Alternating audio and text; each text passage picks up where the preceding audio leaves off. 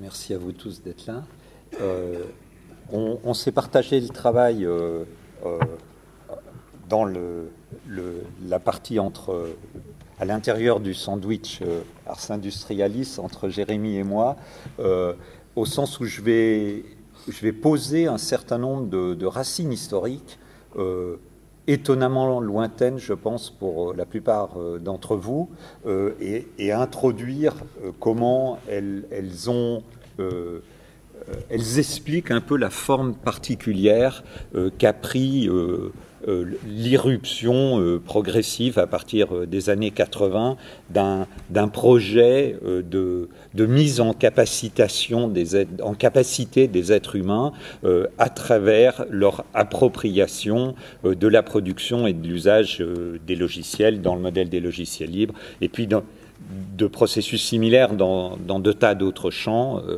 Et en fait, c'est pour moi le but de le situer dans ces racines lointaines, euh, c'est d'abord avant tout de faire un pont avec les thèmes euh, fondateurs d'Ars Industrialis, parce que ces racines lointaines sont celles de l'ère industrielle, et puis euh, aussi peut-être de, comprendre les, les défis particuliers qu'on rencontre lorsqu'on veut appliquer le modèle des logiciels libres à à des champs divers euh, qui n'ont pas les mêmes propriétés que celui de la, production du, logiciel.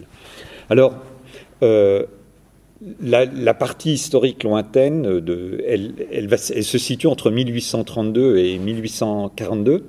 Hein, donc, euh, on est à à l'apogée d'intensité euh, de, la révolution euh, industrielle, euh, des premiers déploiements des chemins de fer, le vrai modèle des manufactures qui n'avait été qu'imaginé avant.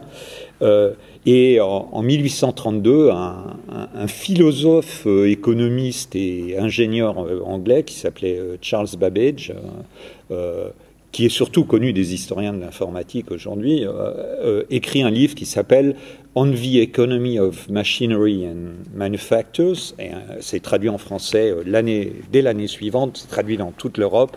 Euh, et comment l'ouvrage commence dans, sa première préface C'est dit, c'est, cet ouvrage peut être considéré comme un des résultats déjà produits par la machine à calculer dont la construction m'occupe depuis si longtemps. Alors c'est une phrase fantastique puisqu'il ne l'a jamais construite, hein, cette machine à calculer, euh, mais néanmoins il, considère ce qu'il va dire de, l'industrie et de, des manufactures comme un produit du projet de la construire. Fortement occupé de ce travail pendant ces dix dernières années, je jugeais utile de visiter un nombre considérable d'ateliers et de manufactures en Angleterre et sur le continent, afin de me familiariser avec les ressources variées de la mécanique pratique, parce qu'il voulait faire une machine mécanique à, calculer. Et cet examen me conduisit insensiblement à appliquer aux différents objets qui se présentaient à mes yeux les principes de généralisation auxquels mon esprit s'était habitué depuis longtemps par la nature de ses recherches habituelles. Alors, de quoi euh, part Babbage il, part euh, de l'idée de la division du travail. Et je vous, je vous révélerai pourquoi plus tard, euh, parce qu'il a rencontré cette idée de la division du travail dans le domaine du calcul. Euh, et c'est ce qui est très surprenant pour cette époque, mais et il va et du coup il s'intéresse à comment elle s'effectue dans l'industrie elle-même. Il part d'abord de, de, ce qu'Adam Smith lui-même a dit, c'est lui le père de l'expression division du travail, dans euh, alors on a surtout retenu le modèle de la manufacture d'épingles, qui est en fait un, modèle très incomplet de division du, travail, mais euh, euh, Babbage quand même cite les mots d'Adam Smith en fait pour les critiquer. il dit ces mots sont l'augmentation de la quantité d'ouvrages qu'un nombre donné d'individus peut exécuter par suite de la division du travail tient à trois circonstances différentes qui sont le perfectionnement de l'habileté de chaque ouvrier individuellement, hein, parce qu'il fait toujours la même chose, euh, l'économie du temps qui est ordinairement perdu en passant d'un genre d'ouvrage à un autre, l'invention d'un grand nombre de machines qui facilitent le travail, qui l'abrègent et rendent un seul homme capable de faire l'ouvrage de plusieurs ouvriers. Hein. Donc euh, on spécialise, euh, on évite de perdre du temps à ce que les, de perdre le temps précieux qu'on paye euh, pour que les ouvriers passent d'un ouvrage à l'autre. Et puis on peut faciliter, puisqu'on a bien divisé les choses en morceaux, on peut construire des machines spécifiques pour augmenter la productivité. Que dit Babbage? Là maintenant c'est lui qui parle que ce soit là des choses, des causes d'une grande importance et dont chacune a son influence particulière sur le résultat, euh, cependant, je crois qu'on expliquerait imparfaitement la liaison qui existe entre l'économie des produits manufacturés et la division des travails si l'on omettait le principe suivant. En divisant l'ouvrage en plusieurs opérations distinctes, dont chacune demande différents degrés d'adresse et de force, le maître manufacturier peut se, enfin, il dit peut-il, mais c'est une drôle de traduction, peut se procurer exactement la quantité précise d'adresse et de force nécessaires pour chaque opération, tandis que si l'ouvrage entier devait être exécuté par un seul ouvrier, cet ouvrier devrait avoir à la fois assez d'adresse pour exécuter les opérations les plus délicates et assez de force pour exécuter les opérations les plus pénibles. Euh, et Babbage, à partir de, cette analyse, il va, euh, et de l'abstraction dont il a parlé au début, il va analyser la production comme un processus décomposé en tâches dont chacune peut être euh, effectuée par des machines ou par des ouvriers dotés des, capacités adéquates, c'est-à-dire minimales, hein, c'est-à-dire les, capacités les moins chères à acquérir ou à constituer et la conception du travail manufacturier consistant à ce moment-là en l'optimisation de cette affectation des tâches. Euh, donc ce, modèle, euh, il n'est pas très étonnant qu'il ait produit euh, de, la, de, la, de la prolétarisation ou de la, de la dépossession des savoir-faire, en particulier par la parcellarisation de, de ces savoir-faire, et aussi par le fait que c'est de l'extérieur qu'ils sont optimisés. Alors, ce modèle, quand on lit quand l'isole, on pourrait croire qu'il vient de l'analyse de la manufacture, mais pas du tout. Il vient de l'analyse des, opérations du calcul. Et ça vient. Euh, alors, je suis désolé pour euh, Bernard et, Alain parce que, euh, comme peut-être quelques-uns d'entre vous, ils, m'ont entendu parler de ça il, y a, il, y a, plus de 20 ans.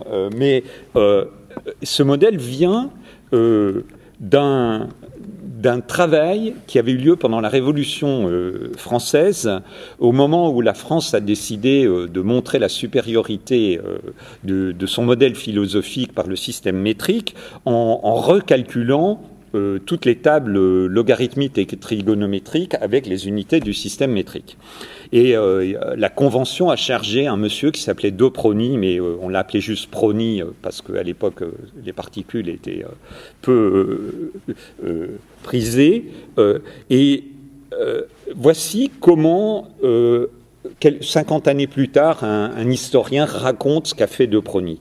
Prony eut l'idée de mettre en application le principe de la division du travail qu'un ouvrage d'Adam Smith avait rendu célèbre euh, il divisa les calculateurs en trois sections. La première section, composée de cinq ou six géomètres, s'occupait de la partie purement analytique et du calcul de quelques nombres fondamentaux.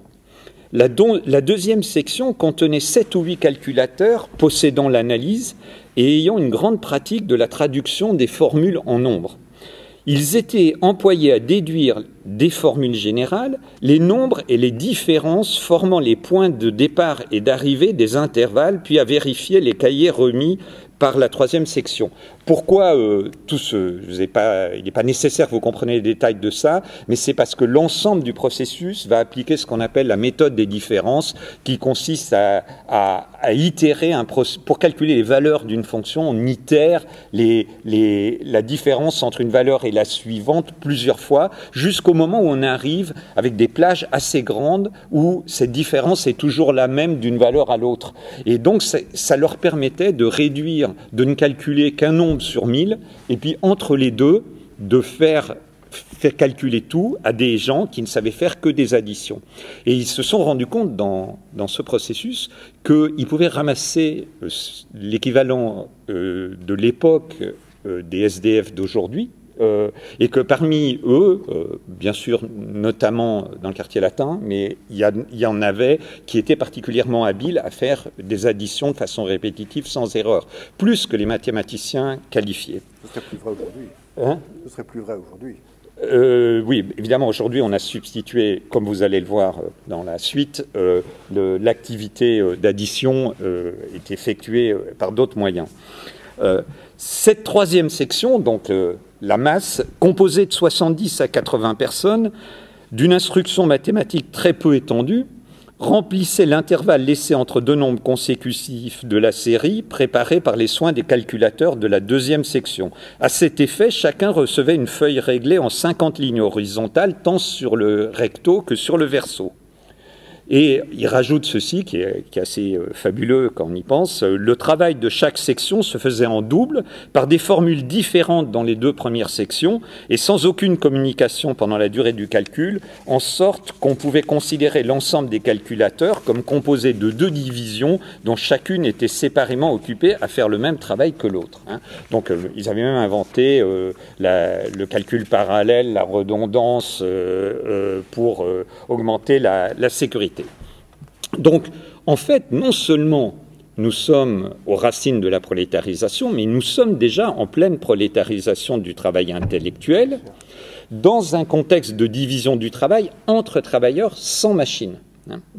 Mais justement, euh, Babbage va, va changer la donne par la machinisation. Alors, Babbage n'a construit qu'une machine, euh, c'est qu'on appelle la machine à différence et qui applique précisément la méthode euh, qui, a, qui, a, été euh, décrite. Il faudrait entrer dans le détail pour vraiment la comprendre, mais si on l'applique la, la, machine à différence aux tables logarithmiques et trigonométriques de De Prony, ça revient à faire exécuter par une machine mécanique là, toutes les opérations de la troisième section, c'est-à-dire les prolétaires, hein, et une partie des opérations des calculateurs de la deuxième section qu'on peut considérer comme des, contremaîtres. Euh, alors, euh, le, Babbage, en fait, son but, c'est pas du tout d'en rester là, c'était de construire une machine analytique, euh, donc programmable, hein, une machine qui permettait de, euh, se débarrasser euh, complètement de la deuxième et même de la première section en, en, changeant la nature. Première section, c'était les, grands mathématiciens. Vous donner une idée, pour tables de... même, je pense que même ceux qui ne sont pas mathématiciens le, le, connaissent, mais un des mathématiciens de la première section, c'était Legendre. Hein, donc c'était des gens qui étaient les, mathématiciens les, plus connus de leur époque. Alors, le, projet de sa vie, qui n'a jamais abouti et qui ne pouvait pas aboutir avec les, techniques de l'époque, est euh, la construction de la machine analytique. Alors, c'est un modèle d'ordinateur mécanique programmable. On le connaît uniquement par un, mémoire qui le décrit d'un assistant de Babbage qui a un piémontais qui s'appelle Luigi Benaberea et surtout par les notes de la, traductrice euh, du français vers l'anglais du mémoire de Luigi Menabrea. Hein. Et donc cette, traductrice, c'est Ada Lovelace, la fille de Lord Byron, et, euh, qui est connue euh, aujourd'hui. on a fait l'insulte de, de, donner son nom au, langage Ada, à des, pires langages que l'informatique est produite de programmation. La machine analytique n'a pas prétention à donner naissance à quoi que ce soit dit, écrit euh, en note Anna Lovelace. Elle ne peut faire que ce que nous savons lui apprendre à faire. Elle peut suivre l'analyse, mais n'a pas le pouvoir d'anticiper des relations analytiques ou des vérités. Son pouvoir est de nous aider à rendre disponible ce que nous connaissons déjà. Mais il est probable qu'elle exerce une influence indirecte et réciproque sur la science d'une autre façon, en distribuant et en combinant les formules de l'analyse, de telle façon qu'elle puisse devenir plus facilement et rapidement traitable par les combinaisons mécaniques de la machine, les relations et la nature de beaucoup de sujets dans cette science seront nécessairement éclairées d'une nouvelle façon et approfondies. Et elle conclut, il y a dans toute extension des pouvoirs humains ou toute addition au savoir humain divers, divers effets collatéraux au-delà du principal effet atteint. Et en fait, euh, ce n'est pas par hasard que ce soit la programmeuse, hein, puisque le, rôle d'Ada Lovelace était de réfléchir à comment on pouvait programmer la machine analytique, qui a anticipé des, des transformations plus ouvertes que celles de l'asservissement des travailleurs à un processus abstrait dont il ne serait que des pièces. Dans le modèle d'ordinateur qu'anticipe euh, Ada Lovelace, il y a deux figures du travailleur intellectuel. Hein. Le, programmeur, euh, qui est au centre de son attention et qu'elle n'imagine que scientifique. Hein. parce qu'elle n'imagine pas qu'on puisse utiliser la machine à autre chose que des travaux scientifiques. Et l'utilisateur, dont la fonction se réduit à lire les résultats, à surveiller la machine. Euh, bien entendu, ces fonctions euh, d'usager à service se sont aujourd'hui diversifiées considérablement et mêlées à celles de programmation dans un continuum assez euh, complexe. C'est difficile à démêler. Alors, qu'est-ce qui s'est passé? Je, saute 150 ans. Et qu'est-ce qui s'est passé dans les débuts de l'informatique? Je saute 120 ans. Pardon. Dans, mon ouvrage Cause commune, j'ai décrit cette période comme celle de l'émergence silencieuse des biens communs. Les, programmeurs, qui étaient principalement des programmeuses pour une raison historique, et pendant la guerre, les hommes étaient au front et euh, les premiers travaux de programmation ont été menés pendant la guerre, euh, ont, très largement partagé leurs idées et leurs produits. Euh, bien au-delà de ça, ce fut aussi euh, le cas pour les premiers décrypteurs de l'information biologique. Euh, cependant, en parallèle, les, organisations, donc l'armée, les entreprises, les administrations, s'emparaient de l'informatique dans des buts d'optimisation, de contrôle puis de surveillance. Hein. Donc, bientôt, ces deux tendances arrivèrent au, au contact l'une de l'autre. Alors, j'attire votre attention sur le fait que, par exemple, dans le champ du militaire, les deux tendances étaient euh, à l'œuvre, c'est-à-dire euh, les gens qui avaient euh, organisé le travail des scientifiques pour le, militaire dans la Deuxième Guerre mondiale, en particulier Vannegar Bush, qui, était, qui dirigeait le travail des scientifiques pendant la Deuxième Guerre mondiale et qui a, écrit un livre qui s'appelle euh, Scientist Against Time. Euh, ces gens-là étaient profondément convaincus des vertus de la collaboration ouverte et du partage des connaissances. mais bien sûr, à l'intérieur du cercle des scientifiques, ils essayaient désespérément d'empêcher d'en parler ailleurs. Hein. Euh, bientôt, les deux tendances donc s'affrontent mutuellement. Et le mouvement des logiciels libres a été avant tout une explicitation, une justification d'une pratique qui, lui, est, euh, qui le précède, hein, une pratique de partage des connaissances et de coopération. Ah, du coup, on a perçu ce mouvement comme une réaction à la, prolétarisation, mais en fait, euh, je pense que c'est euh, euh, l'appropriation indue de, des, connaissances humaines, ou c'est sans doute un peu abusif de, le, de, le, voir comme cela, surtout si on considère la richesse de ce qui s'était passé avant. Alors, avant de parler passer la parole à Jérémy, je vais juste euh, cerner un peu le, euh, un niveau un peu abstrait, puisque Babbage euh, nous y autorise, le, le, les composants essentiels de, cette, de ce nouveau modèle qui est proposé par l'explicitation des logiciels libres et dont nous allons voir avec Jérémy euh, que non seulement il, s'est développé de, façon significative pour le logiciel, mais aussi il a su se transformer pour s'appliquer à de nouveaux modèles. La première chose, c'est consiste à, réfléchir à qu'est-ce qui s'accumule. Alors c'est marrant parce que sur ces sujets, on, rencontre vraiment beaucoup de termes euh, euh, marxistes, euh, du, du, en particulier du, jeune Marx, mais c'est important de réfléchir à la, le, quand on considère la machine analytique de Babbage isolément, bon ben, on écrit un programme, on la fait tourner.